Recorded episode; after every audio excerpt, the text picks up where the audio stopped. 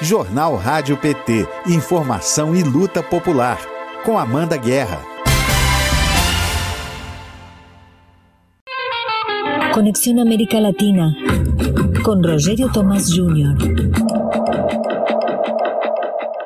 Bom dia, Rogério Tomás Júnior. Como vai? Bom dia, Amanda. Tudo bem? Bom dia a todo mundo que está acompanhando o Rádio Jornal. Um prazer ouvir o querido Marcelo Zero sempre uma aula dele falando sobre geopolítica, sobre relações internacionais e os assuntos correlatos.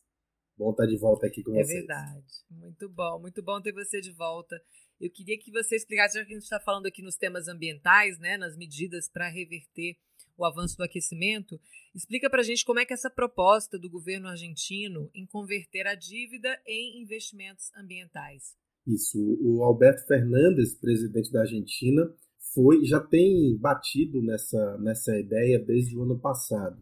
Em reiteradas oportunidades, ele sugeriu essa, essa proposta para que beneficie os países que têm dívidas com o FMI, países que são que sofrem com a agenda neoliberal que trata, entre outras coisas, de endividar esses países junto à comunidade internacional, especialmente o Fundo Monetário Internacional. Agora na COP26 ele voltou a apresentar isso, defendeu com mais ênfase, articulou com vários países uma, um apoio. Não foi dessa vez que essa proposta se tornou resolução, mas segue aí em debate e está sendo muito bem recebida por vários países em desenvolvimento. A ideia é basicamente isso: os países que têm alguma dívida com a FMI possam digamos, pagar essa dívida através de ações climáticas que contribuam para a reversão do, do efeito é, estufa, né, do, do, do, processo de mudanças climáticas que a humanidade está enfrentando. Em, em síntese, é, é, essa a proposta do Alberto, que aproveitou a COP26 e o G20, né, ele foi para as duas, diferente do, do nosso turista VIP Jair Bolsonaro, uhum. dinheiro só para passear, o Roberto Fernandes ele aproveitou esses eventos e anunciou para o mundo um, um projeto inovador de 8,4 bilhões de investimento para a geração do chamado hidrogênio verde.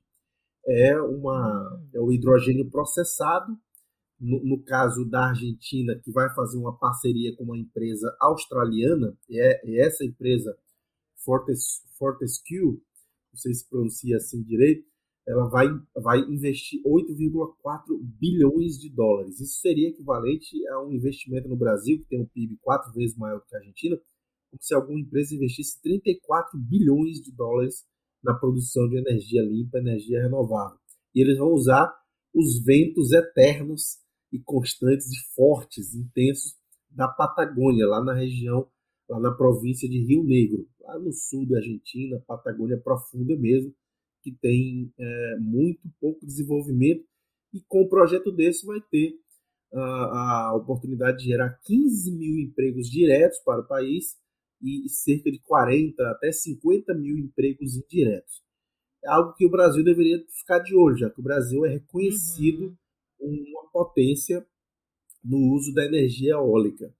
É, e, enfim, e, e, é uma potência e é pioneiro. O Brasil é pioneiro mundial em, em uso da energia eólica em escala, né, em grande, grande volume. Então a Argentina está aí dando um exemplo bom de que é possível enfim, usar, caminhar para a economia verde enfim, de forma bastante é, é, é positiva, tornar isso um ativo do presente, não apenas pensar no futuro. Né? É, o Brasil não tem um presidente preocupado, mas tem uma governadora, a única governadora do Brasil, que é do PT, a Fátima Bezerra, governadora do Rio Grande do Norte, que também atraiu grandes investimentos internacionais para a geração né, de energia eólica e está arrasando. Hoje, às 11h30, ela fala, inclusive, num painel lá na COP.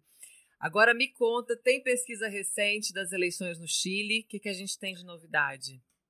Sim, agora tem uma enxurrada de pesquisas, tem praticamente pesquisa para todo gosto, e é um momento que a gente começa a ficar preocupado, porque é, tem essa pesquisa aí da, que, que a CNN do Chile, quer dizer, um meio insuspeito, um meio de direita neoliberal, dá uma pesquisa em que o Gabriel Boric, o candidato da esquerda, o candidato da Frente Ampla ou Lista Aprova Dignidade, aparece liderando uhum. com 32% contra 27% do José Antônio Castro, que é o candidato da extrema-direita, o cara que é amigo do Pinochet, que é fã do. Perdão, amigo do Bolsonaro, fã do Pinochet e do Donald Trump. E ele vinha liderando nas últimas duas semanas as pesquisas que saíram mostravam o Cast praticamente tecnicamente empatado com o Boric, mas numericamente à frente. E nessa essa pesquisa que foi divulgada ontem aí pela anteontem pela CNN já já aparece o Boric liderando. A gente está chegando próximo da eleição, vai ser no dia 14 de novembro, nesse domingo no outro. Aí vamos ver qual que vai ser de fato pesquisa que vai valer, que é a decisão do povo. Mas tudo indica, tudo indica que teremos um segundo turno entre esses dois candidatos que eu mencionei aí. E aí será uma, uma eleição imprevisível, porque ainda que uhum. em todas as pesquisas o Boric esteja vencendo no segundo turno, Cássio ou qualquer outro candidato, ele nas, nas simulações ele vence de todos os candidatos, mas uma diferença pequena, de 5, 6 pontos, que pode ser revertida até o dia da eleição do segundo turno, que é no dia 21 de dezembro. Então, vamos ficar de olho no Chile, porque o Chile teve um processo espetacular que foi a, a mobilização maior, a maior mobilização da história do país, que a partir de outubro de 2019 gerou uma repressão brutal, mas eles conseguiram arrancar uma nova constituição, mas infelizmente aquele processo parece que não foi forte o suficiente para organizar, digamos, uma resistência política que freie a extrema direita no Chile, né? Mas vamos ver como é que vai ser aí. Temos duas eleições semana que vem, temos duas semanas, semana que vem a gente conversa novamente, né? provavelmente sem dados, é, pelo menos da semana, porque na na semana anterior da eleição já é proibido divulgar a pesquisa, mas vamos ah. fazer uma análise mais, mais próximo da, da eleição, próximo do voto. Para sentir essa temperatura aí. Vamos falar de preço de combustíveis, porque aqui no Brasil, né, o litro mais caro está chegando a quase R$ reais.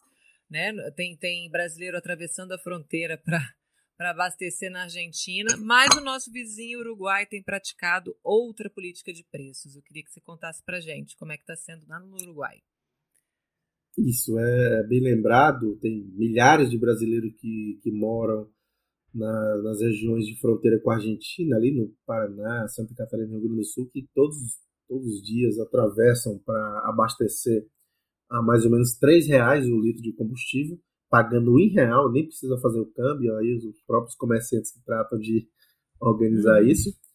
Mas o Uruguai, que tem um custo de vida altíssimo por conta enfim, de limitações estruturais do país, e onde o litro da gasolina é equivalente a 10 reais no Brasil, é, é governado por uma coalizão de direita, que tem é comandado sobretudo pelo Partido Nacional, que seria uma espécie de PSDB do Brasil, um partido neoliberal assumidamente, enfim, está tratando de, de, privatizar empresas, etc. Fez uma reforma constitucional ultra neoliberal, mas no caso da gasolina, tem, é, tem a notícia recente de anteontem, o presidente da ANCAP, que é a, enfim, vou dizer a sigla mas é equivalente à Petrobras do Uruguai.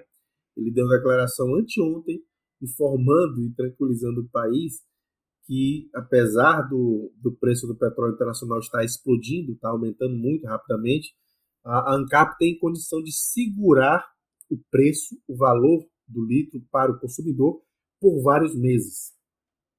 É exatamente o contrário da política que o Brasil faz e olha que a Petrobras tem muito mais lastro, tem muito mais condição de segurar pressões inflacionárias externas, pressões, pressões de reajuste interno do que externas, do que uma empresa como a Ancap, que é muito pequena. É, e foi exatamente o que os governos do PT fizeram, trataram de priorizar o conjunto da sociedade para a política de preços da Petrobras, e não priorizar os acionistas como tem aí na notícia. Esse aí mostra o contraste, né? Em cima do Uruguai, do jornal La Diária, ANCAP tem lucros acumulados, ganâncias é lucros, é, lucros acumulados para manter o preço dos combustíveis por vários meses, disse seu presidente. E aí a política da Petrobras, do governo Bolsonaro, Petrobras dobra o valor antecipado aos acionistas após lucro de 75 bilhões. Ou seja, mesmo um governo de direita, como é o do Uruguai, neoliberal, como é o do Uruguai, tem a dignidade e a decência de priorizar o conjunto do país e não os acionistas ou os interesses hum. da empresa diretamente. Né? Então, isso é muito contrastante. Maravilha, que análise incrível. Hoje a gente falou bastante, a gente andou bastante aí pelo continente. Eu te espero na semana que vem de novo, Rogério Tomás Júnior, com mais análise, mais Chile. E a gente fica aqui na torcida para ver se esse candidato vira, hein? Maravilha, um grande abraço, Amanda. E só rapidinho, duas frases. Dizer claro. que ontem aconteceu um, um, um, um, ato muito triste, um ato pavoroso, que supera até Bolsonaro. Foi protagonizado pelo Maurício Macri, ex-presidente da Argentina, ex-presidente neoliberal, que arrancou durante uma. Ele chegou para prestar um depoimento num processo que ele responde por espionagem ilegal. Ele chegando ao local, pegou o microfone de, uma, de um canal de televisão, coincidentemente o único canal que lhe fez oposição, ele arrancou o microfone e jogou no chão. Um gesto truculento, autoritário, que nem Bolsonaro teve coragem de praticar, que foi uma altercação física com o trabalho da imprensa. Né? Então fica registrado aí, eu coloquei no meu Twitter, quem quiser ver, tá lá Rogério Tomás JR, tá o vídeo em detalhes, botei loop com legenda explicando direitinho o contexto. Então fica aí esse repúdio a esse ato bizarro. Né? E a gente tem o vídeo aqui também, Rogério. Vamos, vamos mostrar, produção, o vídeo desse momento. Olha lá, arrancou o microfone e jogou no chão. Repetindo agora, para quem está pela rádio, mostra o vídeo, Macri puxando o microfone do jornalista e jogando no chão.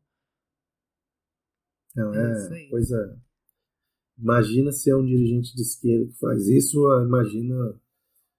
Imagina o, o, o caos que ia ser aqui a repercussão, na né? Argentina né? por conta disso. Isso. Exatamente. Bom, é isso. A gente termina com essa imagem triste, mas a gente segue na esperança, né, Rogério? Semana que vem que a gente tenha notícias mais animadoras dos nossos países vizinhos. Muito obrigada por mais uma participação aqui no Jornal Rádio PT. Bom dia. Eu que agradeço. Bom dia. Um grande abraço, Amanda. Rádio PT. Aqui toca democracia.